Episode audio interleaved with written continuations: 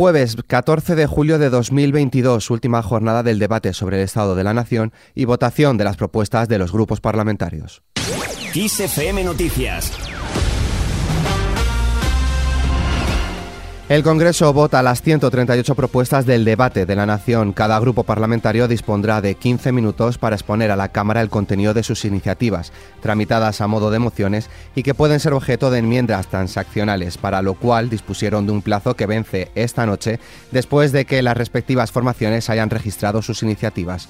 Vox ha presentado una quincena de propuestas de resolución en las que, entre otros asuntos, propone, por ejemplo, devolver el Estado y las competencias de sanidad, educación, justicia y seguridad, suprimir las policías autonómicas o derogar la ley de violencia de género. En el primer día de debate pudimos ver cómo el presidente del gobierno Pedro Sánchez y la portavoz del PP Cuca Gamarra se enzarzaron en el debate sobre el estado de la nación con el terrorismo de ETA y la ley de memoria democrática que saldrá con el apoyo de EH Bildu, entremezclando ambos asuntos con acusaciones y reproches mutuos.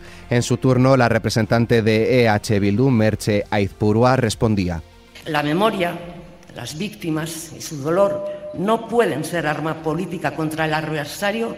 Desgraciadamente, el pasado no tiene remedio. Sabemos que nada de lo que digamos puede deshacer el daño causado, pero estamos convencidos de que es posible al menos aliviarlo desde el respeto, la consideración y la memoria de todas las víctimas. Queremos decirles de corazón que sentimos enormemente su sufrimiento y nos comprometemos a tratar de mitigarlo en la medida de nuestras posibilidades. Por su parte, el portavoz del PSOE la Cámara Baja, Héctor Gómez, ha reprochado al Partido Popular que durante el debate sobre el Estado de la Nación haya recurrido a ETA más de la mitad del tiempo, dice, y que no haya planteado ni una sola iniciativa, ya que asegura que no tienen un proyecto de país. Las críticas al Partido Popular han centrado la intervención del portavoz socialista, en el que ha lamentado que algunos grupos quieran convertir el Congreso de los Diputados en un, dice, estercolero difamando y orientando la acción del Ejecutivo a extremos nunca vistos.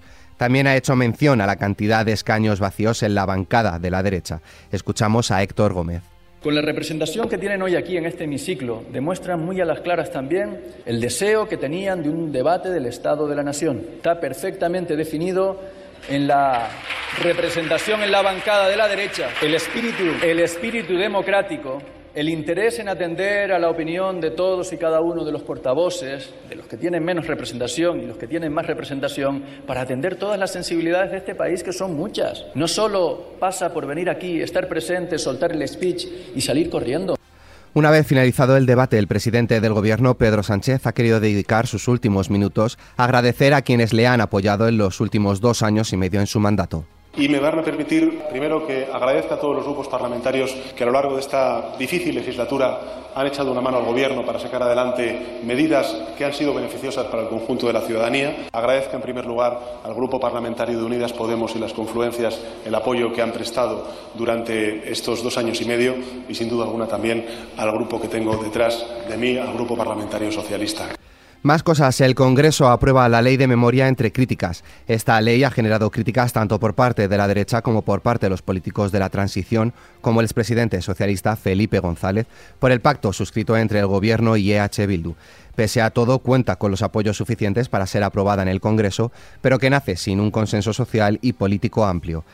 El Pleno del Congreso aprueba también definitivamente la reforma express impulsada por los socialistas para permitir al Consejo General del Poder Judicial nombrar a dos magistrados del Tribunal Constitucional y desbloquear así la renovación de este órgano. PP y PSOE han estado culpándose una vez más del bloqueo del Poder Judicial el día en que la Comisión Europea ha urgido por tercer año consecutivo a España a desbloquear la renovación del Consejo. Cambiamos de asunto. España no ha sabido hacer frente a las colas del hambre. La ONG Human Rights Watch denuncia que el gobierno español no ha sido capaz de responder de forma adecuada al aumento de las mal denominadas colas del hambre durante la pandemia de COVID-19.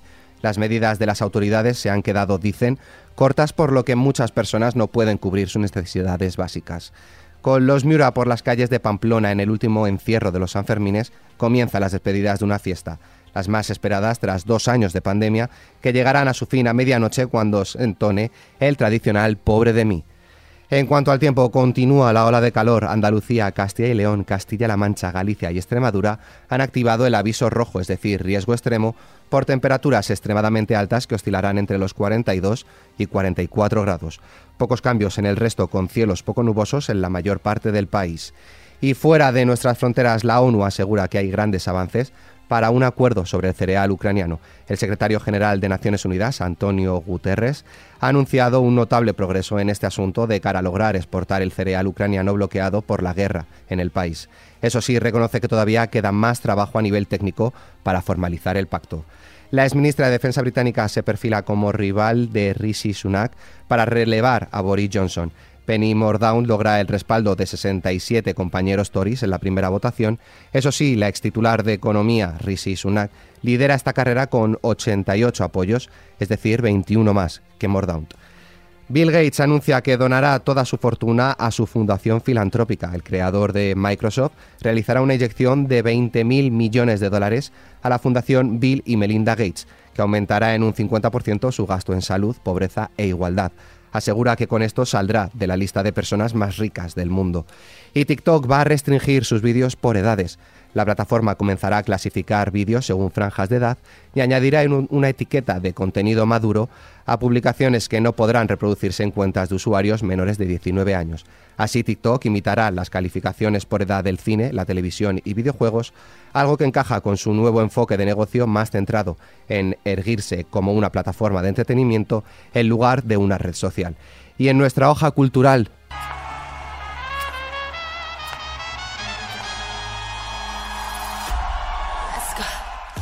La Unión Europea de Radiodifusión ha anunciado que busca localización para celebrar el Festival de la Canción de Eurovisión en Latinoamérica. El Festival de la Canción de Eurovisión 2022 generó más de 75 millones de espectadores en su canal de YouTube, pero fueron los países de América Latina, pese a que no participaban, los que tuvieron un mayor impacto en estas visualizaciones. Recordemos que en esta última edición reunió más de 180 millones de personas que, por cierto, disfrutaron con nuestra representante Chanel.